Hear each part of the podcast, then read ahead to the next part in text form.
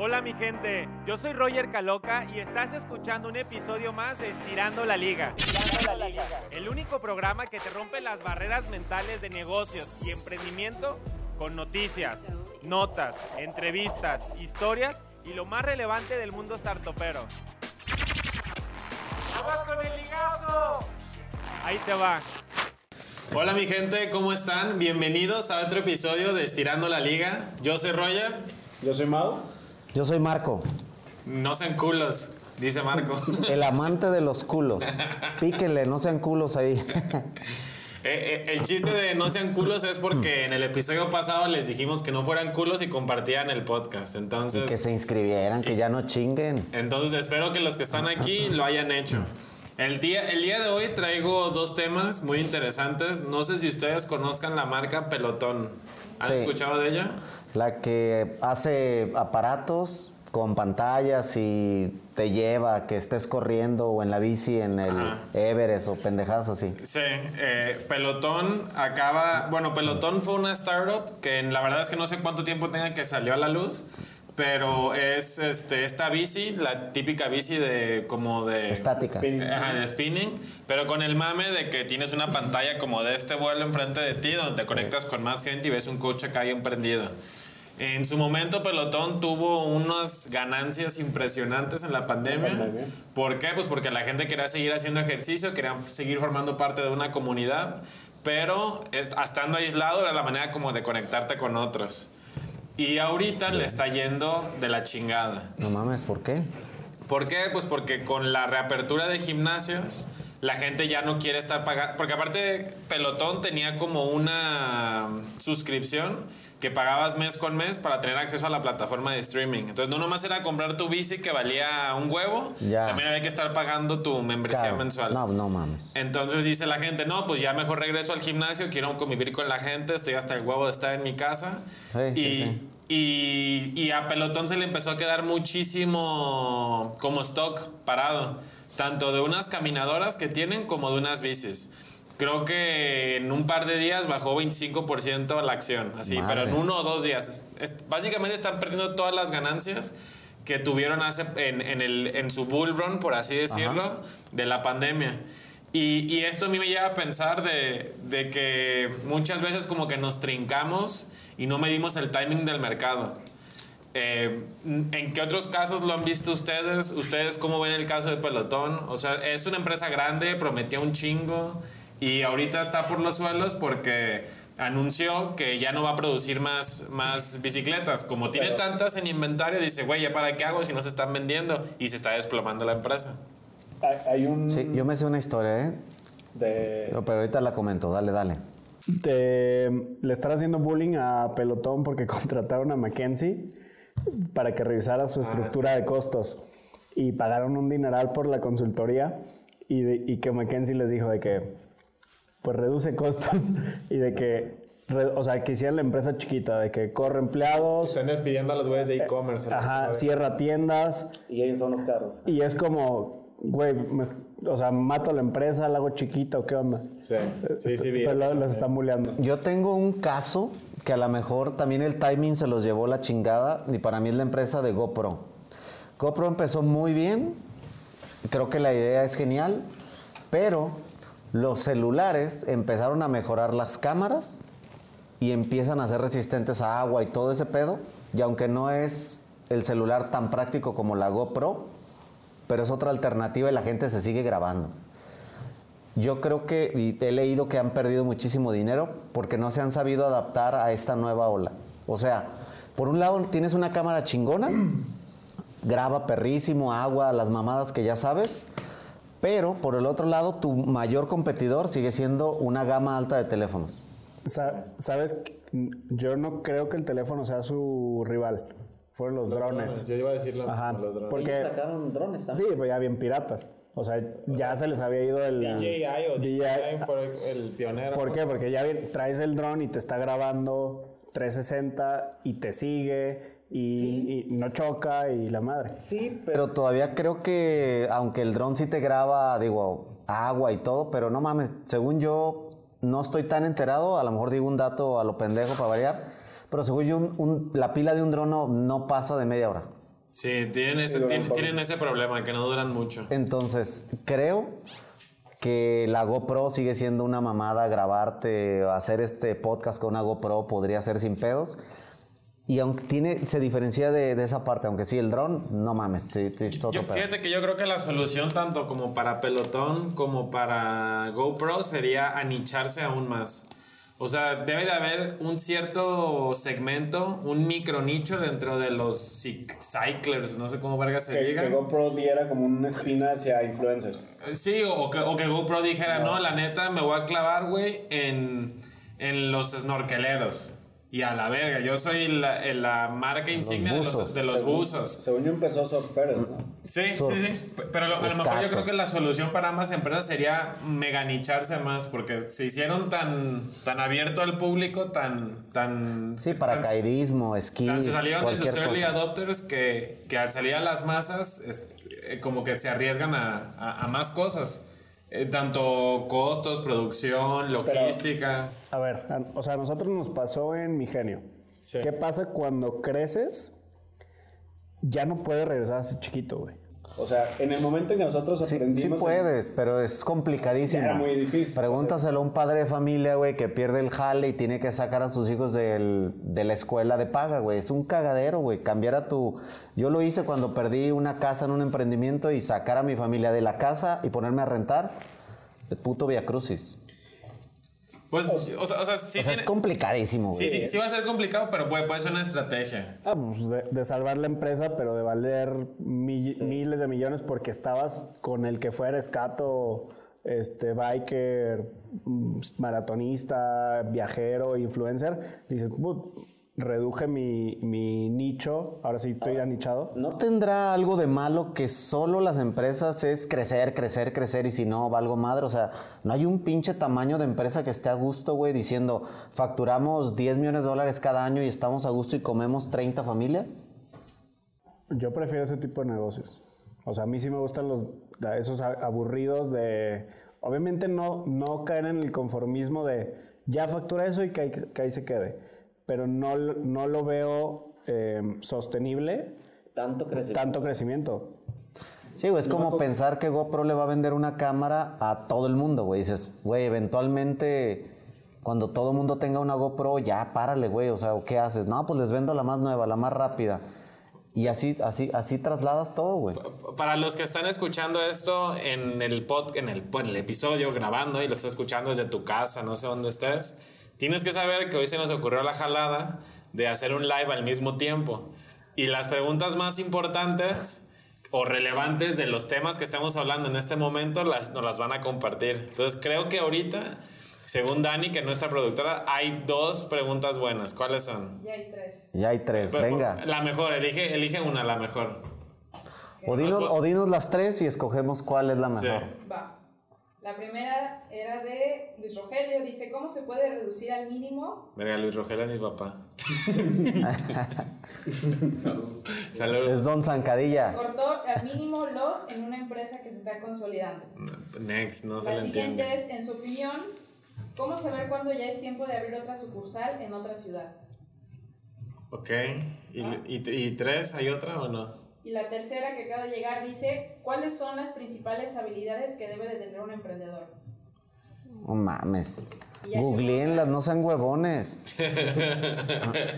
Viene otro, es como estilo comentario y consulta. Dice, la empresa estaba creciendo muy bien, pero el despilfarro y vivir fuera de foco de su creador es lo que realmente lo mandó a la situación actual. Güey, ahí sí hay mucho que escarbarle, güey. O sea, es A así. ver, agárrate de ahí. Güey, conocemos muchos emprendedores o directores de unidades de negocio, güey, que su estilo de vida personal Se fondea con el de la se empresa. fondea con el de la empresa o priorizas que primero debes de vivir bien tú, chingón tú, y al final los empleados, la empresa, el crecimiento, el reinventario, eh, etcétera. Sí. Pues eso pasa hasta en grandes corporativos Sí. y es una mamada, güey. O sea, ¿qué empresa va a crecer si primero la sangras, güey? No. No. O sea, güey, ninguna. Está destinada. Está destinada a valer madre, güey. O sea, no, güey. Entonces, e- eso aunque parece, tiene jiribilla, creo que se le puede escarbar mucho porque sí creo que un buen CEO prioriza el crecimiento de la empresa por su comodidad. Sí, sí creo que una habilidad importante de un director de una unidad de negocio debe de ser priorizar la empresa antes que tú. Nosotros cuando hicimos Mi Genio en su momento, eh, incluso nos llegamos a quitar el sueldo, ¿te acuerdas?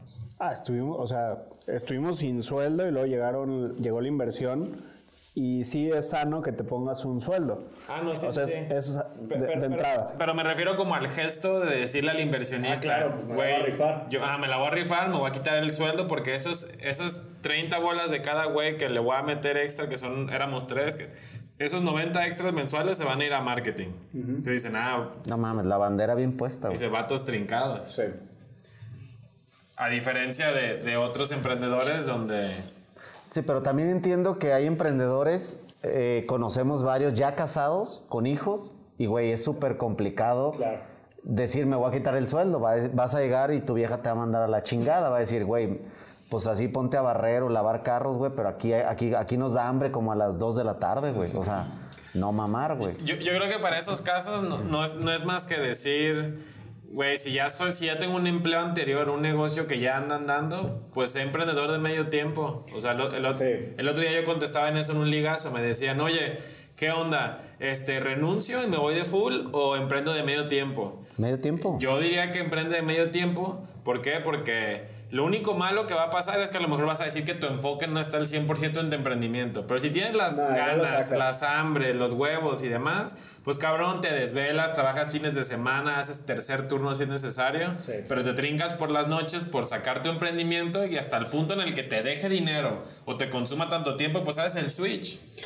Ahí el, el único como creo que está mal es cuando te dicen de que ahorra tres meses antes de salirte de tu trabajo.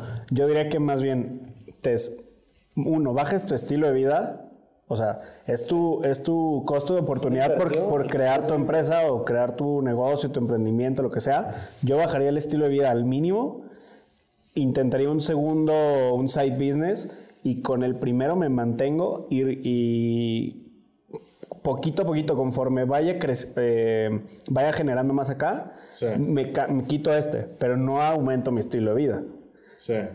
Porque si te vas, si ahorras tres meses, seis meses, un año de estilo de vida, probablemente tu negocio tendemos a subestimar los esfuerzos necesarios. Entonces, ¿qué pasa? Al, al sexto mes ya estás, ya estás empinado. Totalmente. ¿Hay otra pregunta? Sí, hay una pregunta. Dice, ¿consideran que el estancamiento del capital de los billonarios algún día termine de afectar toda la economía? No, bueno, yo creo que no. Yo creo que los que tienen mucho, mucho dinero están, también tienen muchos recursos y recursos de levantar la mano, contratar una empresa que se dedica a sacarle más provecho a su dinero. Simplemente los bancos va a decir, güey, debajo de la mesa es yo tengo tanta lana, la pongo, tú la prestas y somos socios. O sea, no- Amistades no, también, ¿no? Amistades, o sea, políticos, lo que sea, güey. O sea, creo que es, no, es más bien lo que no estoy de acuerdo es el estancamiento de los billonarios. Es lo que, no, al contrario, el que sabe de lana, la lana se está moviendo. Sí, yo no creo que esté estancada y menos de billonarios. Menos. En teoría es la gente más educada. Del, del promedio con, su, con un dinero, si él sí lo tiene bajo el colchón. Sí. Un billonario no. Estaba leyendo que hay una iniciativa que se llama Basic Income, que es básicamente pues que todo el mundo debería de tener al sueldo menos universal. Ah, el sueldo universal. Pero a unos güeyes se les ocurrió decir, hacer el Creative Basic, Basic Income, una cosa así. Que la única diferencia es, dicen, y, y es- vi el spin-off de esto, o sea, vi los que lo hicieron de neta y luego vi unos güeyes que se quieren colgar de, de lo nuevo. Primero hicieron un estudio donde a una persona le dieron mil dólares y le dieron una computadora. Y, y, y la, la- el estudio era, si a una persona le damos la oportunidad de estudiar y de tener el recurso para, pues básicamente desde ahora en internet y con una compu puedes cambiar tu vida, ¿cómo les va? Y hicieron el, el estudio, los traquearon durante cinco años y las comunidades en las que se implementó, o sea, sí vieron un crecimiento interesante Chingón. en la población, no porque la población mejorara en sí, sino porque se, se convirtió como en una remesa virtual digital. O sea, el típico, mi papá me abandonó, se fue a Estados Unidos a trabajar, está de mojado allá y nos manda dinero, pues ahora no había necesidad de, de irse porque pues con la compu puedes hacer dinero de- desde ahí, ¿no? Güey, yo soy buen referente de esa madre ahora que voy saliendo de- del COVID. Güey, en siete días de aislamiento me puse a aprender y practicar trading de criptomonedas. Y según mis cálculos, aquí en mi tablita, güey, hice 5.950 dólares. Entonces, Güey, ¿cuánto libre o en- cuánto tiempo? para- ¿Cuánto, cuánto tiempo te, te tomó hacer, qué son? Casi 120 mil Unas dos horas al día. ¿Con cuánto capital jugaste? Jugué con un capital de 146 mil dólares. O sea, que Hice el 4% en una semana. Ok. O sea, le sacaste provecho a tu cuarentena.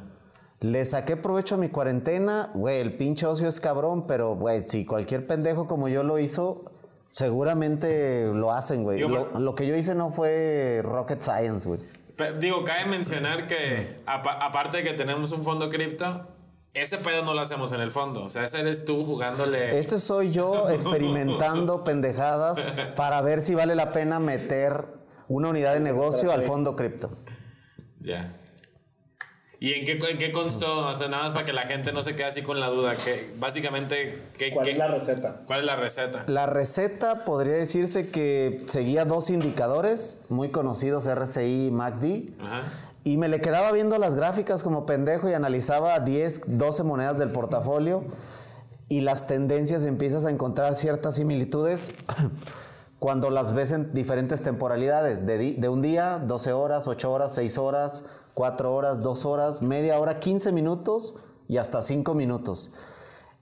Empiezas a ver cierta tendencia, güey. Es como ver que una ola va a reventar o no, güey. O sea, al final de ver cómo se comportan, empiezas a decir, güey, pues si la ola apenas se está formando, güey, no va a reventar todavía, güey. Sí. Y cuando ya va a reventar, no te subas, güey, ya va a reventar esa mamada, güey. Yo, yo creo que el aprendizaje más claro que a lo mejor no lo has dicho aún es que la gente quiere hacer un putero de ganancias, sueña con el 30% de esta posición o 2x el portafolio. pero- Y, y tú des- o sea, y tú aquí hacías trades, te salías con, con cuánto de con cuánto Ah. de ganancia.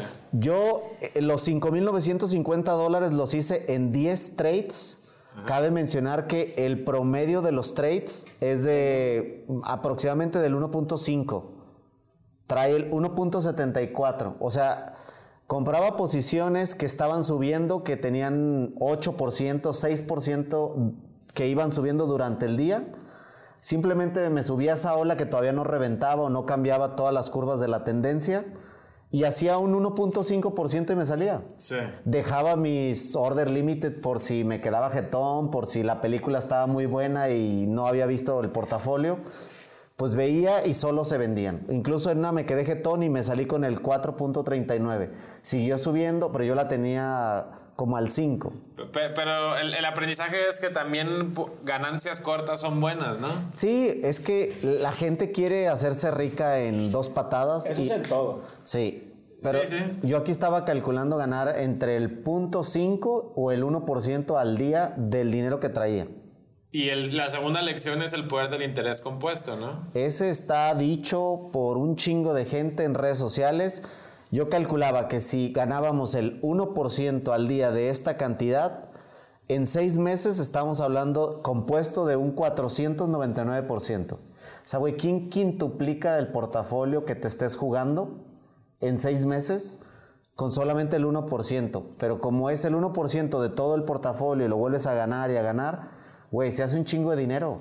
El pedo es ese, la gente y más los chavos, güey, se, se quieren hacer ricos en dos, tres meses o con un solo trade. Sí. O sea, no, güey, cálense con 100 dólares, o sea, El Y 1, de el 1, un por el ciento. 1. del uno, sí, güey. Y al final es solo más dinero, güey. Ya.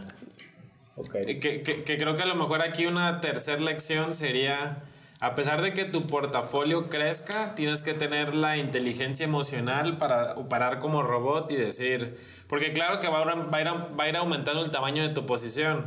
O sea, a lo mejor iniciaste con, en tu caso, ¿Qué porcentaje del portafolio estaba en cada trade? No, este es un dinero mío en la cuenta de mi señora. 140. O sea, ¿operabas con los 140? 140 mil dólares. Sí, estaba en unos entre 3 y 6 posiciones a la vez. Ah, ¿de cuánto era la posición? De 42 mil dólares promedio. Ya, o sea, yo lo que digo es que tiene que haber una cierta maduración mental de decir, empezaba con posiciones de 20 mil dólares, pero ya supongamos que vamos en el mes 5 y te ha salido y te ha salido, pues tus posiciones ya no son de 20, son de, de 100 mil. Entonces, que no te tiemble, que no seas culito y la metas igual, con la misma frialdad, porque a lo mejor dices, oye, es que es más dinero y actúas diferente. Sí, pero cabe mencionar que esta estrategia de estos trades no, no es a futuros como cuando si baja la acción pierdes el dinero. Ah, sí, no es apalancado. No es apalancado, es en spot. O sea, básicamente compro una moneda que está en crecimiento y si baja, me espero. ¿A qué me espero? A que se recupere. En- hay una posición que todavía no me he salido y llevo ocho días. Pero ocho días para, para alguien como yo que está acostumbrado a prestar dinero y esperarse a un solo mes a que le den un 2%, o sea, güey, me puedo esperar tres meses y voy a ganar el 8. Sí. Sigue siendo más lana. ¿Tenemos más preguntas? Sí, tenemos, ya se me ocultaron. Hay Pues la- la- cinco. pues las mejores, filtranos las mejores. O- Es más, dinos la pregunta y si está muy pendeja la que sigue. Dice, ¿es bueno quitarte el sueldo? ¿No caes en la trampa de no conocer tus números reales? Esa es una. La siguiente dice, ¿cómo crearías una startup o empresa de NFTs o con NFTs y no solo un proyecto más? Dos preguntas clave que debe hacerse, que debe hacer como consejo a un director. O sea, están muy pendejas, por eso no dijimos ¿Cómo nada. ves la situación cripto en estos momentos? ¿Qué Crítica. estudiaste para empaparte, para minar cripto? Eh, Eh, ahí yo quisiera hacer una pausa. Muchas de estas preguntas, güey, eh, la gente que nos está viendo y todo, güey, vienen en Google, no mamar, güey. O sea, esto que nosotros, nosotros no fuimos a una universidad especial, o sea, ni, ni privada, güey. O sea, yo fui a la de gobierno, a la UDG, güey, pero ahí está Google. El que no ha entendido que el juego es googlear bien, busca aquí como un googleador profesional que lo considero. Güey, primero lo buscas en Google. Si Google no te dice nada, ve, consigue un mentor anichado que te explique, sí lo entiendo. Pero este tipo de preguntas de cómo ves cripto, no mames, hay 1500 noticias por minuto, güey, de cripto. Si me preguntas, ¿tú qué piensas? Digo, güey, sí está cabrón ahorita, hay que aguantar vara, el portafolio está bajando, pero así se mueve, así es este negocio, güey. Es como decirle a Checo Pérez que qué siente por ir a toda a 300 kilómetros por hora. Así es ese negocio, güey. Sí. O sea, no lo veo malo, así se mueve. Desde que entramos, así se mueve. Pero cabrones, tip, está muy pendejo este tip, pero la mayoría, ¿qué porcentaje crees de todo lo que la gente te pregunta lo pudo haber encontrado en Google? El 90%. Sí, o sea, no mamar, güey. A ver, nada, nada más, al del, al del sueldo. Probablemente está más compleja de encontrar. compleja. Porque lleva un hack. ¿Qué haría? Yo sí registraría el gasto con, con cualquier concepto que quieras, incluso metes de la publicidad para que sí esté contemplado el, el- o sea, restando la utilidad, pero no te lo pagues a ti. O sea, ese sería el- Yo creo que si el emprendimiento es tuyo, sí hay que ponerse un sueldo, sí, pero pues no seas mamón, güey. O sea, te lo vas a quitar de la bolsa derecha y ponértelo en la izquierda. Yo creo que el sueldo sí o sí debe estar. Si ya pediste una ronda, sí, güey, come, güey. O sea, quédate tranquilo. lo tuviste que haber considerado en la ronda. Si, lo, si, lo, si lo pediste para, para desarrollo de producto y para un programador, no vas a decir, ah, pues chingue su madre el programador, ahora yo me pongo un sueldo, porque vas a truncar la empresa. Porque si no son los, como los números rojos invisibles, o sea, Sí. nunca sabes que tienes esa salida y cuando existe ya te la pelaste. Ya no es negocio. Sí, por- por- porque, porque también en realidad como debería de ser es, o como pienso que debería de ser es, eventualmente te tienes que salir de ese negocio y, deja- dejarlo andando. Y dejar esa nómina. Entonces, tu lugar ya vale algo. Págaselo a, síguelo pagando, pero que se lo pagas a alguien. Totalmente. O sea, pero que, o sea, en, en ese caso en específico, no te lo pagues a ti, pero gástalo en lo que sea, que el, que el negocio sí lo vea restado. Haga- Un paréntesis para agradecer a Ciel. Gracias, gracias por estas agüitas. Es toda madre. Fiji pronto. Espero, nos van a quitar el apoyo por andar. es- espero no- nos manden algo ya mineralizado, no sean cabrones, pero bien, chingón. Gracias. Oh, Y re- respondiendo a la pregunta de. había- creo que había una persona que decía que qué dos preguntas le harías a un director si tú fueras el consejo. Creo que, pregun- o sea, muchas veces a una junta de consejo llegan. Creo que también habría a lo mejor que diferenciar qué se trata en una junta de consejo y qué no. O sea, yo creo que las juntas de consejo son para reportar resultados, para a lo mejor mostrar muy por encima la, el estado o la salud numérica financiera de la empresa, balance, estado y resultado, y qué objetivos o obstáculos, qué obstáculos tuviste, qué objetivos tenías y qué vas a hacer para el siguiente periodo, pues sí cumplir. Entonces, ¿qué preguntas yo sí le haría al, al, al director es, ¿por qué no llegaste a la meta y qué vas a hacer para así llegar el siguiente mes? Porque incluso esto lo veíamos ahí en, en- en- con nosotros en Brusco. Tú siempre has dicho, güey, si tú quieres llegar a vender 10 millones, dime qué necesitas. Pero comprométete a que yo te voy a dar el recurso. Pero, pero esa meta, pues tienes que llegar, güey. ¿Qué Si tú me dices, Roger, ¿qué necesitas para bajar, no sé, 100 millones de dólares? No, pues un Lambo y vivir en Miami. Güey, te lo voy a dar, pero si no cumples, te vas al pito. Claro. Entonces, Yo qué le preguntaría si la empresa está lista para estar sin él si él algo le pasara algo grave. O sea, yo me iría por el lado del backup. O sea, si los números son rentables, sí le preguntaría, güey, ya si tú mañana te estrellas en un pinche jet privado, ¿la empresa sigue corriendo? Si no, creo que todavía hay muchas áreas que trabajar. Sí. Yo le preguntaría resultados financieros eh, y versus presupuesto y qué necesita de, del consejo para seguir sus planes. Ya. bien. Tenemos dos más, no sé si quieran que se Venga. Tú, tú dinos si vale la pena. Aquí dicen, ¿qué porcentaje de dinero dedico a reinversión, innovación y gasto propio? Esa es una. Y otra persona pregunta, que ¿qué opinan de la inversión en Forex modo turbo? Saludos. A la verga. No, pues de Forex nada, güey, salte de ahí. O bueno, no sé, no puedo opinar porque. No, sí opina, güey. Es una cagada, güey. Sí, fray, esas yo las considero malas inversiones. O sea, no, no confío en su modelo de negocio. Creo que todas esas empresas que nos han vendido hacerte rico en chinga y duplicar tu dinero, creo que no, no tienen un plan establecido, comprobado, varios años que te digan que está en el mercado. Un año, dos años en lo que juntan un chingo de dinero y se van a la chingada y nace otra. Sí, son como el rebase token, ¿no? Como ahora en el espacio cripto. Yo sin comentarios de, de, de Forex. Y la segunda, creo que mejor reinvierte en... Creo que combinaste conceptos. Combinaste reinvertir, combinaste gastos propios, combinaste... Entonces, la bolsa. Pues, pues, o sea, a lo mejor yo te diría cuánto tengo que reinvertirle a mi negocio para ver si me, para, o sea, para crecerlo, qué porcentaje dejo. Varía, no hay un estándar en la industria. Para algunos puede ser el 10, para otros puede ser el 40. Todo va a depender de qué tan rentable sea tu unidad y qué tanto margen traigas al final.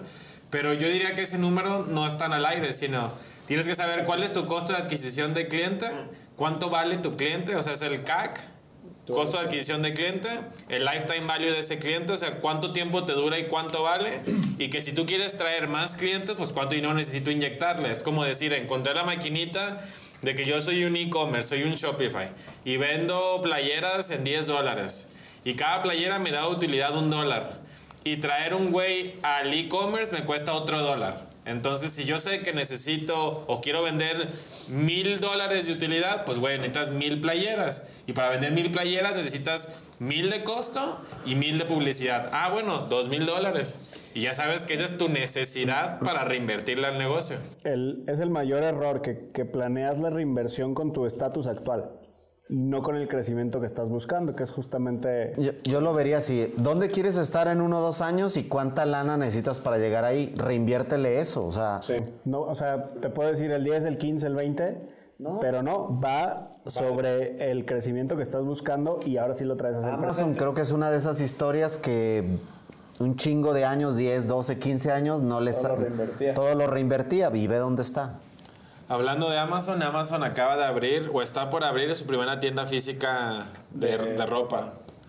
Agarraron a Kohl's, Kohl's es como una tienda gringa y Ya lo la, había agarrado de centro de, ¿De distribución? de devoluciones. Ah, no de sabía. que Coles lo único por lo que sobrevivía era porque todo el mundo iba regresaba cosas de Amazon. cosas de Amazon. Ya. Madre. Ah, y pues ahora lo van a hacer, su primera tienda demo o piloto va a estar en Los Ángeles. Y la idea es eso, la idea es de que entras a Amazon, muchos de los productos que están en, el- en la tienda, o sea, en el portal, los puedes ver ahí. No va a haber como que un chingo de producto mostrado, va a haber una prenda nada más. O sea, como, como el maniquí vestido y ya todas las tallas las tienen en la parte de atrás. Te vas a meter al probador, pides todo por la aplicación, o sea, de que tráeme esto aquí. Y el, y el probador, bueno, el, el- pues sí, el fitting room, así le dicen, este, vas como inteligente. Según los cambios que le estás pidiendo, te va a solicitar cambios sugeridos según tu estilo o según el patrón de compras que ya hayas tenido con la tienda. Entonces, Qué cagado cómo. Amazon se está volviendo Walmart y Walmart se está volviendo Amazon. sí, digo, yo, yo cuando leí la noticia, lo único que pensé es, pues quieren acaparar más. Pero, ah, ok. Sí, o sea, que si habías entendido por el, el guay de... Yo, yo, yo, yo creo que simplemente es porque quieren acaparar más mercados, o sea, se quieren meter al terreno presencial, porque no tiene sentido que Amazon tenga una, una tienda física, pues. O sea, en su momento lo hicieron y en la nota decía cómo Amazon ha hecho esfuerzos físicos a lo largo del tiempo. En su momento fueron las tiendas estas como mini supers de, de, de Seattle. Y luego fueron los de las de los libros. Y luego fueron los de los buzones azules que llegan. O sea, como Amazon ha hecho, ha hecho esfuerzos por también estar en el mundo presencial o físico. Creo que es un esfuerzo más para seguir tangible. O sea, siento. Sí. No, no sé. Más de posicionamiento, quién sabe. A lo mejor no les cuesta tanto y lo agarran, como tú dices, de un doble propósito, que es devoluciones o algo y... Que, que puede ser un poquito como la estrategia de Claro aquí, que agarra Sanborns como tiene un chingo de centros de distribución y también al mismo tiempo vende. Sí. O sea, Claro puede distribuir un producto desde, desde el Sanborns de aquí Sí. y ya no lo tiene que traer desde Ciudad de México. O sea, puede ser un doble propósito, no sé. Va. Bueno, aquí hay un agradecimiento por responder a los consejeros, que son los mejores, dicen. Y no sé si quieran cerrar con un poquito de nostalgia, porque hay alguien que pregunta qué pasó con Frontman.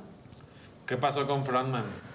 Pues precisamente hoy hablamos con Marcus Dantus. Hay un pivote muy interesante de Frontman. Frontman es un proyecto que a pesar de estar en plena pandemia y no pegó, y sí lo considero que, digo, a pesar de estar en el clímax de que pudo haber pegado, no pegó y hay que también saberse retirar como emprendedor, pero en el camino, como decíamos en el episodio este o el anterior, son pasos. La relación con Marcos creo que es lo que más le hemos sacado.